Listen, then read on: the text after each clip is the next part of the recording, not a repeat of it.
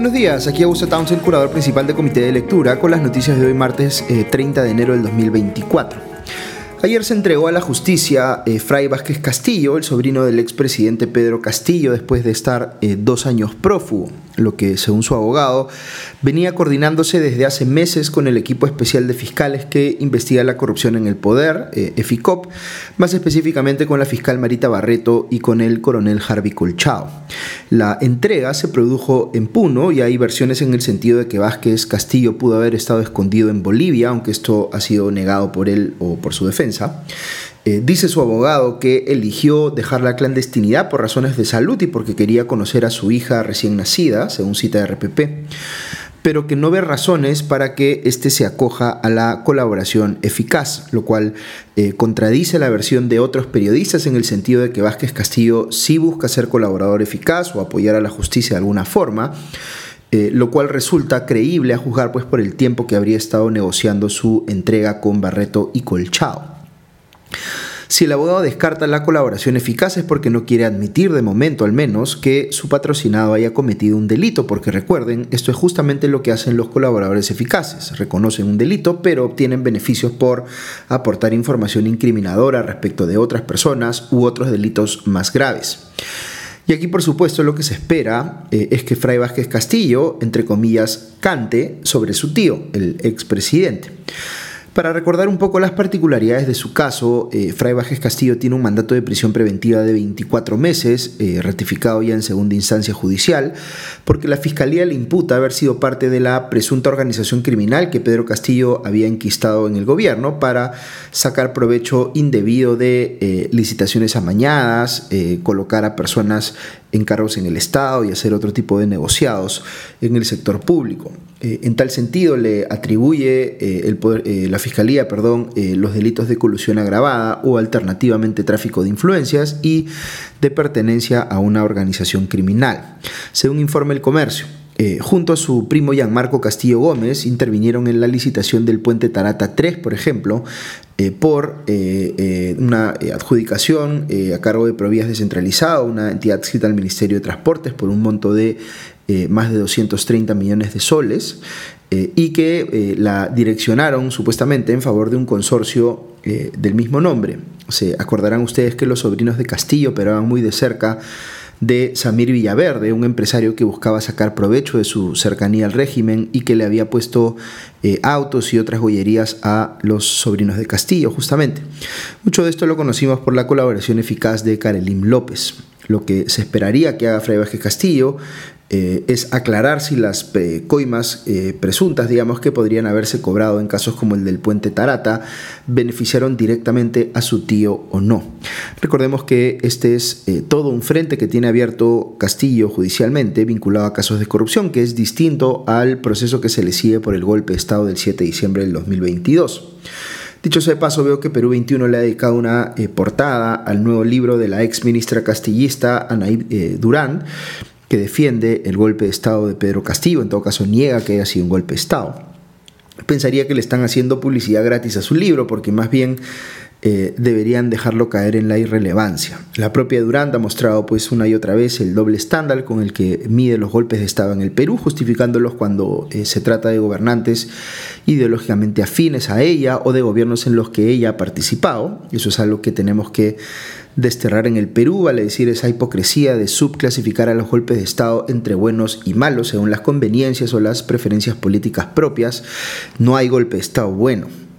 Eh, y hablando de capturas largamente retrasadas, he visto unas declaraciones del nuevo comandante general de la policía, Víctor Sanabria, quien ha dicho que espera presentar detenido a Vladimir Cerrón en un plazo de dos semanas, según titula El Comercio. Eh, dado lo que hemos visto eh, en los últimos meses, eh, vale decir a un Cerrón Orondo participando en el debate público y hasta burlándose de la policía desde la clandestinidad utilizando sus redes sociales para ello, resulta pues poco creíble que esto vaya a cambiar en dos semanas. Ahora, otra cosa que dijo Sanabria en punto final es que Cerrón supuestamente está siendo ayudado por un país tecnológicamente sofisticado que prefirió no identificar eh, y que éste le estaría proporcionando pues el soporte para que no pueda rastrear eh, eh, digamos la policía desde dónde es que hace uso de los aparatos electrónicos a través de los cuales publica cosas en Internet. Algunas personas especulan que se trataría del gobierno cubano el que lo está ayudando por los vínculos que tiene Cerrón con la isla, donde incluso estudió.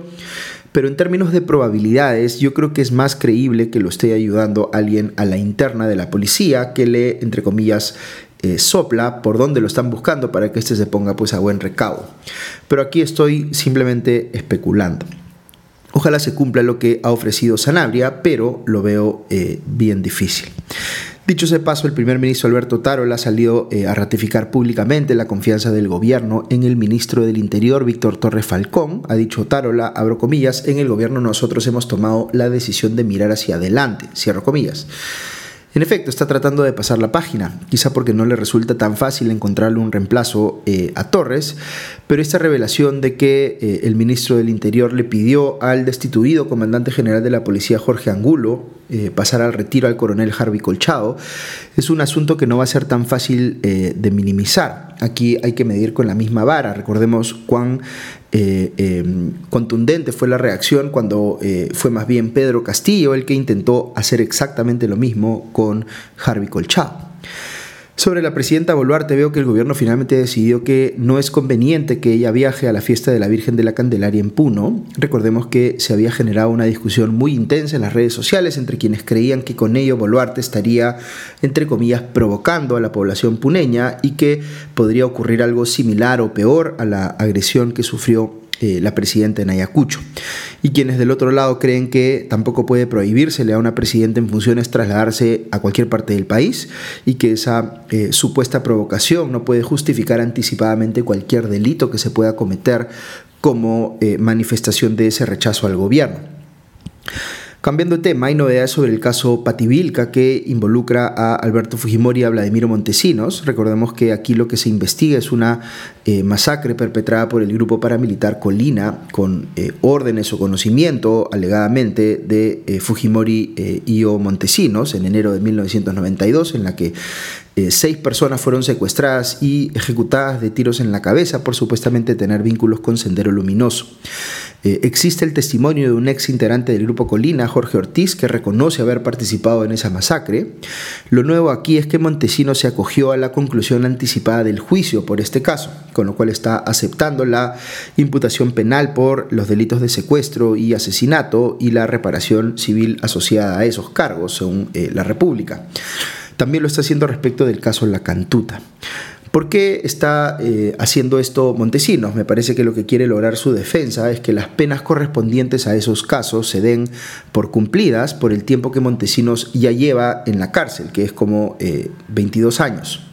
Ahora, esa movida por parte de Montesinos complica o podría complicar a la defensa de Fujimori, porque si el primero se reconoce como coautor, debilita pues la defensa del segundo en el sentido de que no tenía nada que ver eh, con lo ocurrido eh, en eh, si es que su principal asesor pues está reconociendo que estaba en dominio de la situación, que conocía lo que había pasado. La defensa de Fujimori, sin embargo, ha declarado que este no se va a acoger a la conclusión anticipada como ocho Montesinos, es decir, que va a seguir argumentando en favor de su inocencia en este caso. Recordemos que la defensa de Fujimori todavía confía en eh, jugar la carta del indulto que le otorgó Pedro Pablo Kuczynski y decir que este alcanza también al caso eh, Pativilca, en el que se ha pedido 25 años de cárcel para eh, aquel, aunque ese pedido de incluir el indulto, digamos, ha sido rechazado en primera instancia. Lo que se va a discutir hoy mismo en este caso respecto de Fujimori es un pedido para pasarlo a eh, arresto domiciliario, según leo en el comercio. Yendo al Congreso, eh, pues unas de cal y otras de arena, la Comisión de Ética recomendó suspender por 120 días al congresista de Fuerza Popular, Juan Carlos Lizarzaburu, por los comentarios sexistas y ofensivos que hizo sobre su colega de bancada Patricia Juárez, es decir, como había pedido esta última. Le pusieron pues la máxima sanción, casi por unanimidad, con la excepción del voto en contra de Héctor Valer y ahora se tendrá que ratificar lo eh, recomendado por ese informe en el Pleno del Congreso. Para que le terminen aplicando pues esta sanción de 120 días a Lizar Saburu. No obstante ello, en la subcomisión de acusaciones constitucionales está yendo más bien en el sentido de blindar a la congresista de Alianza para el Progreso, Magali Ruiz, respecto de la denuncia en su contra por, entre comillas, mocharle el sueldo a uno de sus trabajadores parlamentarios. Según el comercio, el informe preparado por la eh, congresista Elizabeth Medina eh, del bloque magisterial sobre el caso de Ruiz eh, recomendaría archivar la denuncia en su contra. Recordemos que este caso ya se había visto en la Comisión de Ética y le habían puesto como sanción a Ruiz una eh, amonestación y una multa equivalente a 30 días de eh, remuneración, que era pues como darle eh, la sanción más leve respecto a una situación como esta, que ya ha llevado a la cárcel por varios años a personas que se han visto involucradas en casos similares, como por ejemplo el ex congresista Michael Urtecho. Eh, están habiendo, por otro lado, noticias importantes del frente económico vinculadas a las protestas en Machu Picchu, donde se habría alcanzado una tregua de 24 horas para propiciar una mesa de diálogo entre los manifestantes y el gobierno, en la que los primeros piden la renuncia de la ministra de Cultura, Leslie Arteaga, y la rescisión del contrato con Joinas para la venta digital de entradas a Machu Picchu. Así que parece que van a entrar a ese diálogo con eh, ciertas posiciones eh, un tanto intransigentes. y veo también que Rutas de Lima acató la suspensión del cobro de peajes en la garita de Puente Piedra, eh, como resultado de una medida cautelar aprobada eh, en ese sentido en el Poder Judicial. Personalmente encuentro cuestionable que se cobre pues, un peaje cuando no hay vías alternas. Eh, para más detalles sobre estos dos temas y un análisis más de fondo, les recomiendo escuchar el podcast económico de Ale Costa. Ok, hasta aquí las noticias de hoy, pero les dije ayer que les iba a comentar un poco sobre la entrevista que dio Carlos Álvarez el fin de semana a Perú 21. Eh, ya de un tiempo esta parte resulta eh, evidente eh, el cómo está explorando él pues una posible o un posible futuro político a juzgar por el tipo de publicaciones que viene haciendo ya desde hace algún tiempo en sus redes sociales con un énfasis muy fuerte en los temas de inseguridad ciudadana de la cual él mismo se presenta como una víctima porque dice que también ha sido extorsionado. Eh, digamos, no, se presenta como si quisiera aspirar a una posición política o al poder, sino más bien como un ciudadano más que está preocupado por este asunto, pero que tiene pues una plataforma que le permite llegar a miles o millones de personas con sus comentarios al respecto. De momento eh, eh, se, digamos, califica a sí mismo como, entre comillas, un activista de la causa contra la delincuencia. Eh, ahora, no es una persona que se muestre desconectada de la realidad política peruana, sino todo lo contrario, tiene un conocimiento muy eh, pormenorizado de lo que pasa en nuestra política, porque su trabajo como humorista, no de ahora, sino desde hace mucho tiempo, ha estado pues en poner el dedo en la llaga de la política y su humor siempre ha estado cargado de eh, opinión. en un momento, sin embargo, salió chamuscado por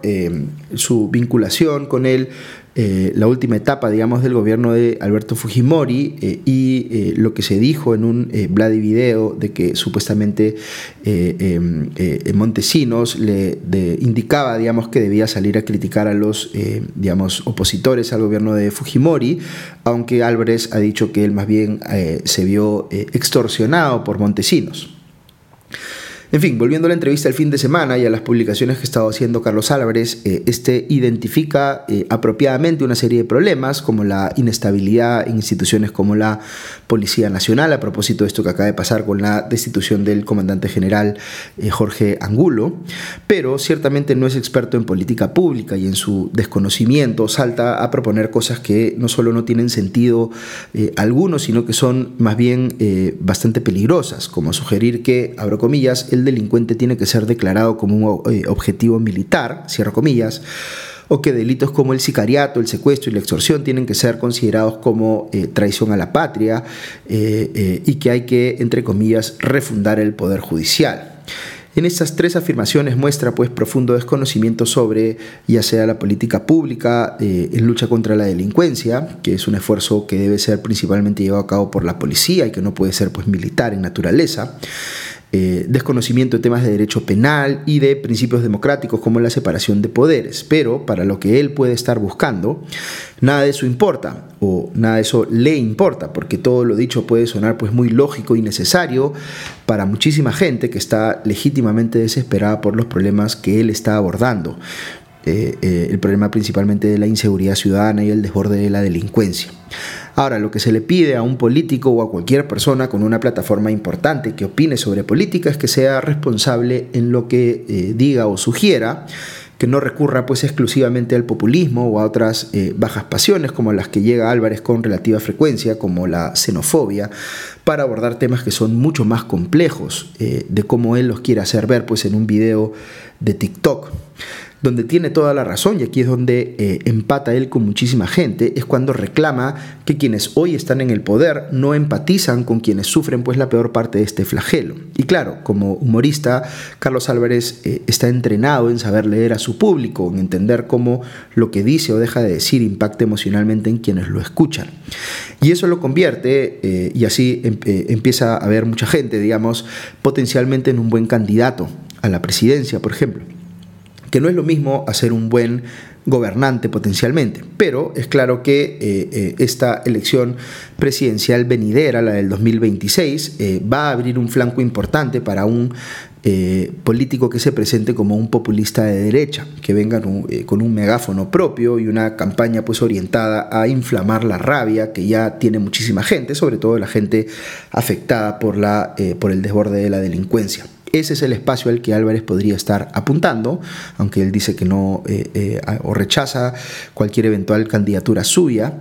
eh, o que mucha gente quisiera ver que él llene, o otra persona más o menos con un perfil similar al, suyo, que esté dispuesta a tener este tipo de discurso tan abiertamente como el que ha enarbolado pues, en esta última entrevista en Perú 21 y en sus videos en TikTok y otras redes. Eh, de ahí que algunos eh, eh, medios, digamos, le estén dando creciente pantalla o visibilidad a Carlos Álvarez, pensando en que eventualmente va a confirmar que va a ser candidato a la presidencia. ¿Cuál es la probabilidad de que eso ocurra? Yo diría que no es menor. Pienso que sí está apuntando a ser candidato a la presidencia y que va a disputar de repente este espacio al que me refería con eh, eh, otras opciones, como por ejemplo un militar en retiro, quién sabe si alguien como Roberto Quiabra. Eh, él lo va a seguir negando, como hace en la entrevista a Perú 21, pero más temprano que tarde creo que se va a notar que sí va, digamos, a sondear un poquito con más seriedad esa posibilidad, si es que no lo está haciendo ya. Muy bien, eso es todo por hoy, que tengan un buen día y ya nos escuchamos pronto. Adiós.